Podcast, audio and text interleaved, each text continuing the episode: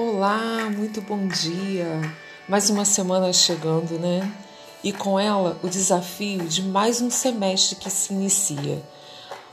Para alguns começa hoje e para outros se inicia somente na próxima semana, as voltas às aulas. Você não precisa ser alguém acima da média para conseguir realizar os seus sonhos. Podemos até admirar as pessoas que consideramos ter um QI mais elevado do que o nosso. Eu disse consideramos.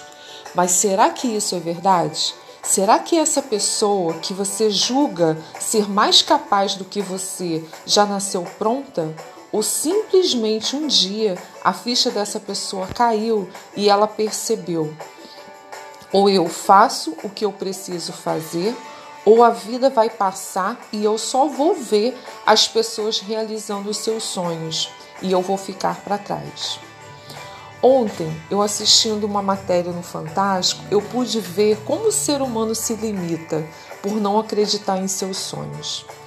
A matéria é, falava sobre um garoto que morava no interior de Minas Gerais e trabalhava como engraxate para ajudar a sua mãe a sustentar a família, pois seu pai morreu muito jovem, deixando a mãe com nove filhos pequenos para sustentar.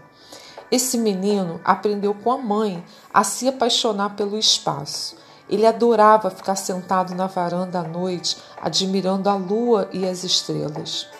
E ele pegou todo esse amor e focou nos estudos, pois sabia que tinha algo a realizar.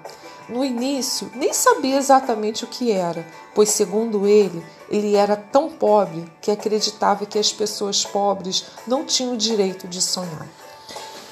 E por ele ser um rapaz muito dedicado aos estudos, conseguiu uma bolsa de estudos para fazer faculdade de Química nos Estados Unidos. Resumindo a história, esse garoto de Minas Gerais, esse mineirinho, hoje trabalha na NASA e essa semana ele enviou um robô para Marte, ou melhor, já é o seu segundo projeto que ele idealiza dentro da NASA. E eu pensei, uau! Voltando à nossa reflexão, será que ele nasceu com algo diferente de mim ou de você? Ou ele se comportou de uma maneira diferenciada para alcançar o seu objetivo? Quando eu olho para a Bíblia, eu vejo vários exemplos, e um deles é a história de José, que era um pastor de ovelhas e se tornou governador do Egito. Ou seja, a história se repete todos os dias, o tempo todo e desde sempre.